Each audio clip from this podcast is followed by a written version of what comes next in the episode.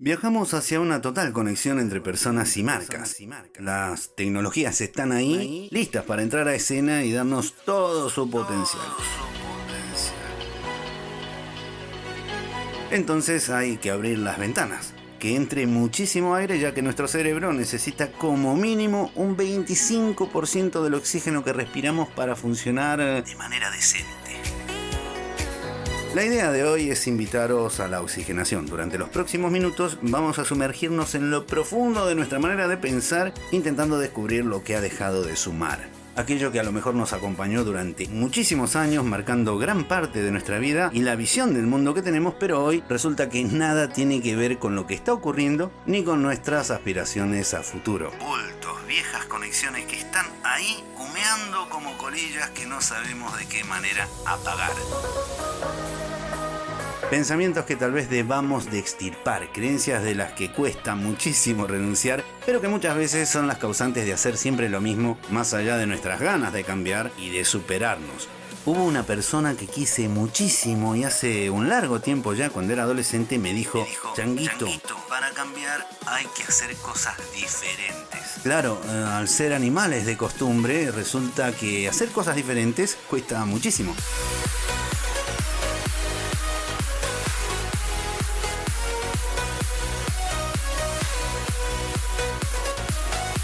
Bienvenidas y bienvenidos a esta nueva entrega. Relájate, relájate y disfruta. Cosa loca. Las veces que nos topamos con algo que transgrede nuestras costumbres y ese rechazo inminente. No, ¿cómo que vamos a tener que mostrar nuestro sistema de empaquetado? ¿Nos van a copiar? De ninguna manera. No, no, no, no. ¿Qué, qué? ¿Que salgan los empleados hablando en el vídeo de la empresa? Chicos, ¿tú estás loco? Pues no hace falta eso. Está de coña hoy. Dejan los empleados donde tienen que estar y listo. Ay, no, pero si somos una empresa pequeña. ¿Qué es eso de un plan de medios? ¿Cómo se mastica eso? Lo que queremos es un vídeo con las ofertas de nuestros tejidos, que hacemos bautismos, bodas, recién nacidos, complementos de invierno. Año 2020. Según el FMI, con cada mes de confinamiento, el crecimiento global se resiente un 3%. Se cree que la economía del mundo durante este año va a caer entre un 3, 3,5% y se proyecta un impacto negativo del 5, 5,8% para 2021.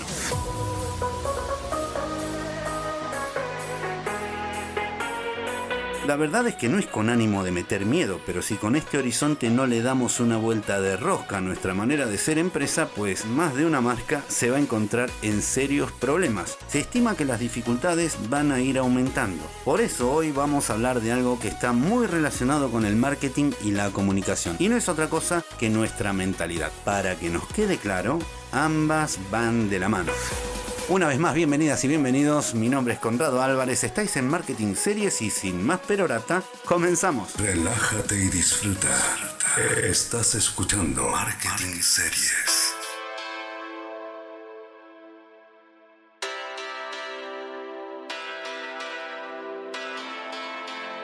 Cada tanto el paso de nuestra marcha choca con otra vuelta a empezar. El mundo tal y como lo conocemos cambia y con ello tenemos que acomodar los huesos y amoldarnos. No queda otra si queremos mantener el ritmo, seguir vigentes y no morir por obsoletos.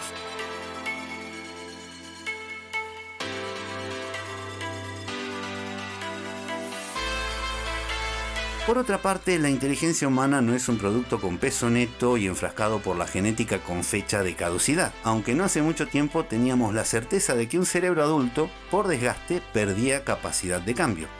Por aquel entonces, los estudiosos de la mente suponían que el cerebro durante los primeros años de vida conformaba toda su composición celular y al llegar a la adultez comenzaba a degradarse perdiendo memoria, capacidad de aprender y otras tantas ejecuciones de nuestro cerebro que necesitamos para el día a día. Por suerte y gracias al culo inquieto de científicos que han continuado investigando, se llegó al descubrimiento de que el cerebro es flexible siempre y que gracias a su plasticidad una persona puede adquirir competencias y aprender lo que sea durante toda su vida.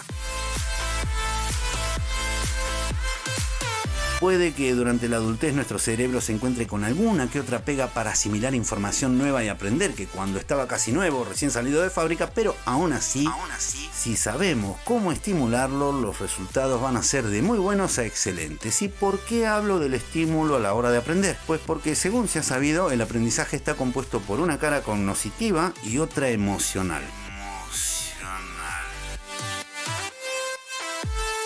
Las dos ocupan el trono y esto supone que no tiene tanto valor el aprender mucho y razonar bien si nuestras acciones van a estar desequilibradas por temores, miedos, rechazos, rabias y un largo etcétera que me he dejado por el camino. Lo ideal sería aprender desaprendiendo, pero ahí está el kit de la cuestión. Fracasamos muy seguido cuando la historia pasa por desapegarnos de nuestras verdades o doblegar nuestras creencias. Cada vez que la civilización da un salto cualitativo, ya sea tecnológico, de bienestar o nuevos descubrimientos, a veces las personas somos tan cabezotas de continuar creyendo que todo tiempo pasado fue mejor. Y ese es el gran problema que limita el crecimiento y la vigencia de muchísimas empresas, el hecho de creer saberlo todo, esa actitud que empaña la curiosidad. Por eso creo yo que no tenemos que dejar de mimar nuestras ganas de aprender y preguntarnos siempre qué hay del otro lado del muro. Mantener viva al menos una parte de ese sentimiento amateur para que nuestras inquietudes no se acaben muriendo. Si perdemos la afición del principiante no vamos a interesarnos por lo nuevo. Tampoco vamos a entender el cambio de las cosas y comprender lo que está ocurriendo para cualquier empresa es imprescindible, realmente es vital. Con la postura de no atender el cambio estamos a merced de terminar siendo Motorola, Kodak o Panam. empresas que no han sabido comprender el cambio en las sociedades y hoy son historia. historia.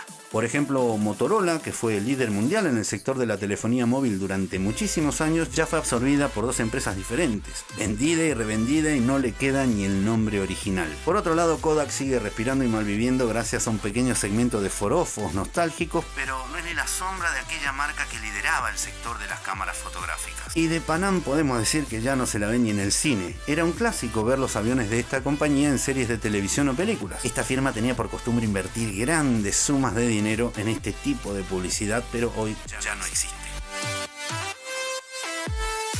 Estamos hablando de marcas colosales, gigantescas, que generaban cifras millonarias cada año y que prácticamente dominaban su sector, pero se enfrentaron muy mal al cambio. O llegaron tarde y tomaron malas decisiones, o directamente se negaron a cambiar.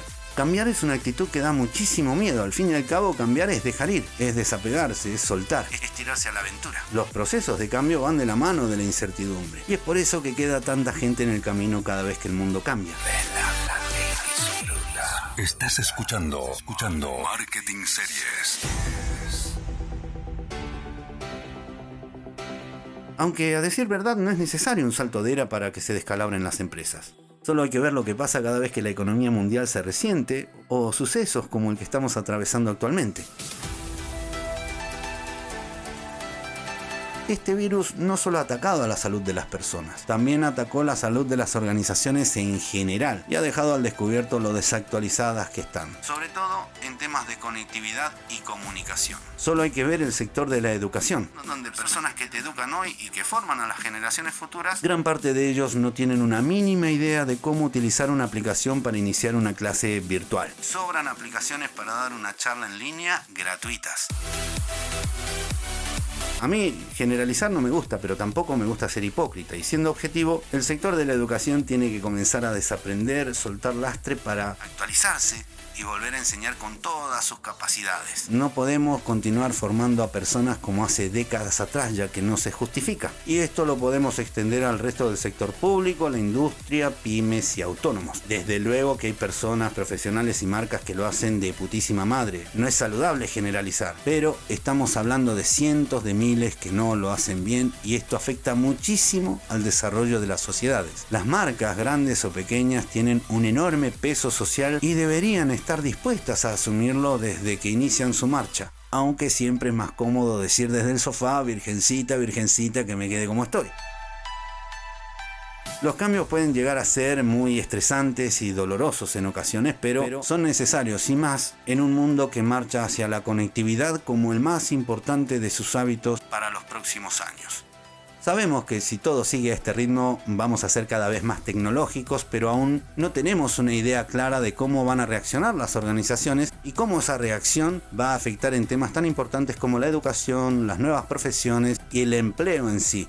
Podemos hacer un sinfín de estimaciones, especular y suponer a gusto, pero si hay algo claro que aceptar y seguro es que debemos de enfrentar el reto preparados, siendo humildes, como digo, con aquellas ganas que tiene el principiante que se lanza a la piscina con ganas, que sale de la zona de confort, hackeando nuestra manera de pensar, nuestras creencias, renunciando a las certezas, desaprendiendo para volver a aprender de nuevo y darnos la oportunidad de mejorar más allá de los obstáculos que aparezcan sobre la marcha, porque hostias van a caer por eso hay que espabilar.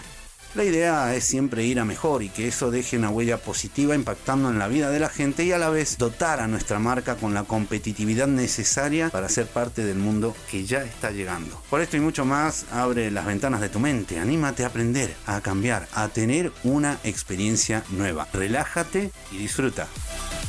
Muchísimas gracias por acompañarme en este nuevo episodio. Nos encontramos en breve. Recordad que os podéis suscribir a este canal si me estáis escuchando a través de YouTube. También estamos en Spotify, Apple Podcast, Google Podcast, Anchor y redes como Instagram, Facebook y muy seguramente en breve también en TikTok. Madre mía. Amigas y amigos, gracias nuevamente. Mi nombre es Conrado Álvarez. Esto fue Marketing Series y será hasta la próxima. Adiós.